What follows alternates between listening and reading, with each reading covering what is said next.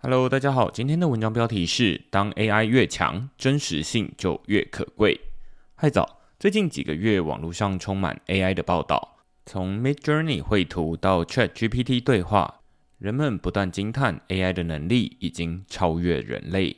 AI 不仅能拿到华顿商学院的 MBA 学位，更可怕的是，只要每月支付数十美元的订阅费。人人都可以聘请一位 AI 全年无休替你工作，从影音剪辑、客服回答到软体开发，AI 可说是无所不能。时薪之低，堪称劳工之耻。这让许多人纷纷预言，某些职缺将会被 AI 完全取代。但与此同时，我们也看到另一股与 AI 发展相抗衡的力量，叫做真实性。目前，科学权威期刊《Nature》已经禁止 ChatGPT 成为作者，城市问答网站 Stack Overflow 也禁止张贴由 ChatGPT 产生的答案。Adobe 则站出来倡导内容真实性的重要。这篇文章讨论 ChatGPT 产出的回答可能造成的真实性问题，以及目前有哪些解方。先从近期网络上的一篇热门文章开始。ChatGPT 有多厉害，亲身尝试过的人都能体会。但若要理解 ChatGPT 与目前大家熟悉的 Google 搜寻有何不同，由华裔美国科幻小说家江丰南撰写的文章，标题是 “ChatGPT 是网络上的模糊 JPEG 档案”，可说是目前最浅显易懂。他说。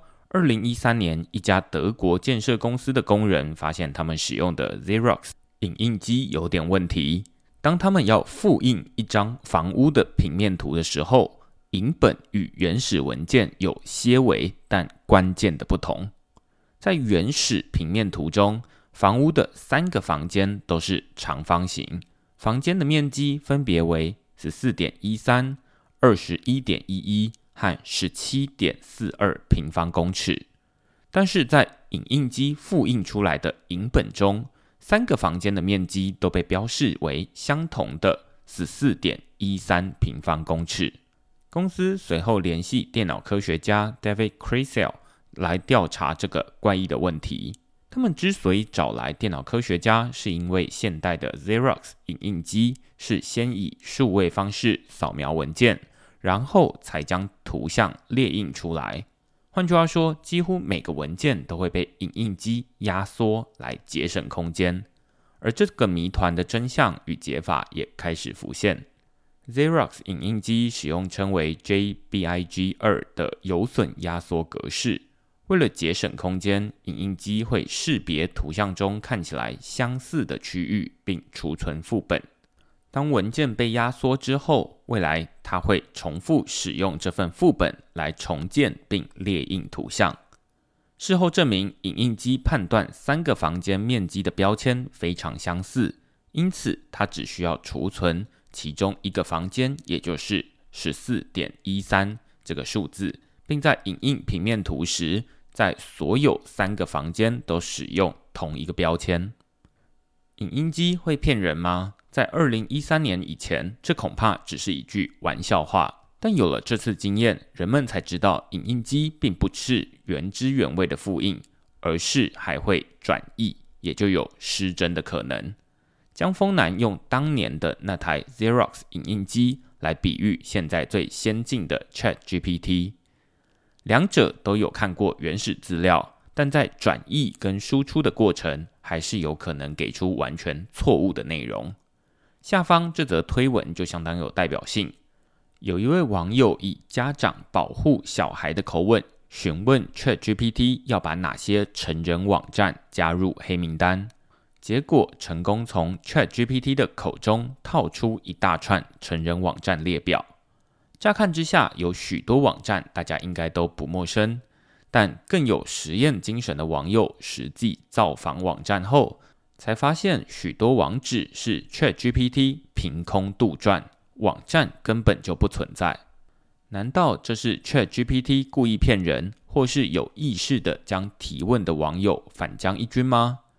恐怕都不是，这只是 ChatGPT 在理解、储存与输出的过程中产生的无意识失真。还有一位老师请 ChatGPT 推荐值得阅读的研究文献，ChatGPT 还真的给出几篇论文，标题、作者、期刊都煞有其事，只是内容根本不存在。直接使用 ChatGPT 产生的结果，就像是拿着 Xerox 辨识错误的房屋平面图影本重复影印，不止画质越来越糟糕，错误还可能会越来越离谱，最终让真相变得越来越模糊。如果建设公司拿着复印三次的房屋平面图去盖房子，失真的数据还可能会威胁公共安全。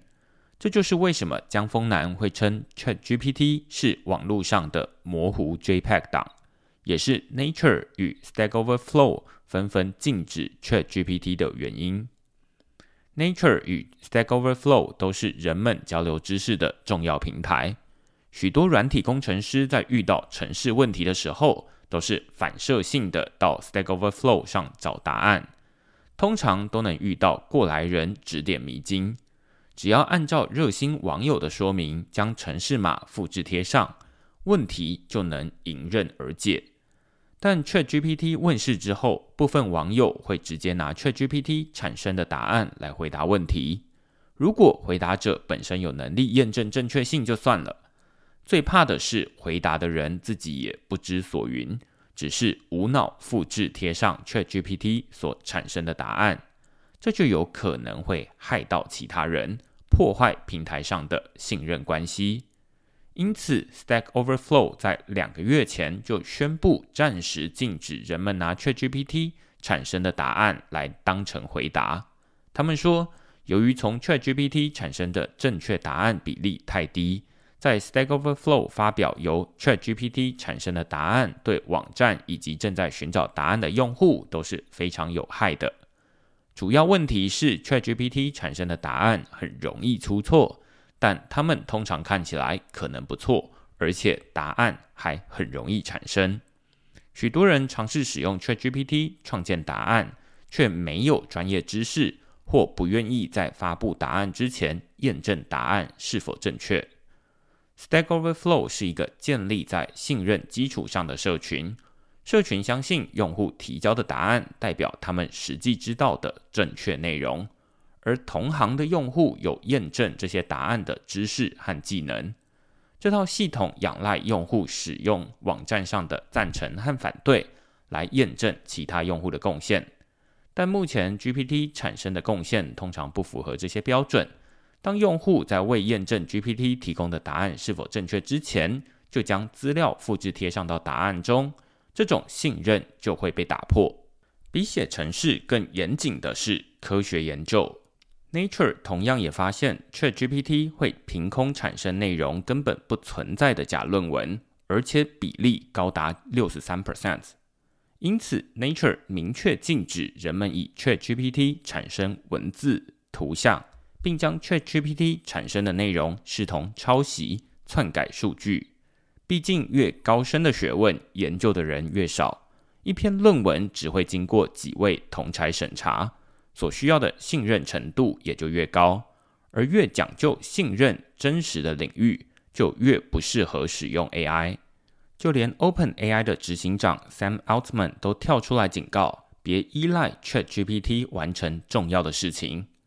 虽然大家都知道真实的可贵，平台也明令禁止。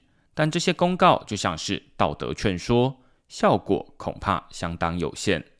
一来，ChatGPT 实在太方便；二来是平台暂时无从查证内容是否由 AI 产生。当人们开始透过 AI 凭空创造大量资讯的时候，如何证明内容真实性，就是重建信任的关键。随着 AI 越来越强大。有图有真相，在网络上早就已经不管用。能亲身体验、亲眼见证产制过程的内容，在未来会更有价值。但实体的面对面协作无法规模化，更可行的方法是清楚标示资料来源，佐证内容的可信度。二零一九年，Adobe、推特和纽约时报就共同成立内容真实性倡议小组。当时他们就是希望替网络上的影音内容加上生产履历，方便用户可以区分哪些内容是由真人拍摄，哪些内容是由 AI 机器人 defake 产生。下图就是内容生产履历的理想样貌。他们希望在每张图片的右上角都加上一个资讯栏位，记录拍摄者、拍摄装置与内容曾经出现在哪些平台。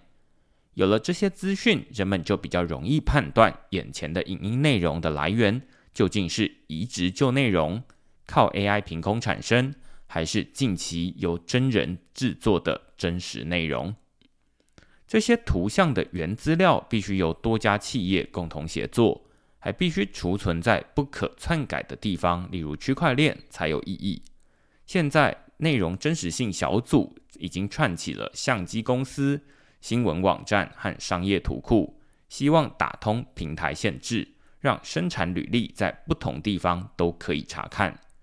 如果未来像 Midjourney 这种 AI 机器人也能成为履历的一部分，明确标注图片就是由机器人产生，就能帮助人们判断内容的真实性。同样道理，如果 ChatGPT 可以清楚标示引述的资料来源，至少人们还可以回头查证。以往人们之所以认为有图有真相，是因为伪造的成本很高。但 AI 擅长无中生有，伪造成本大幅降低，人们求证的成本却仍然很高。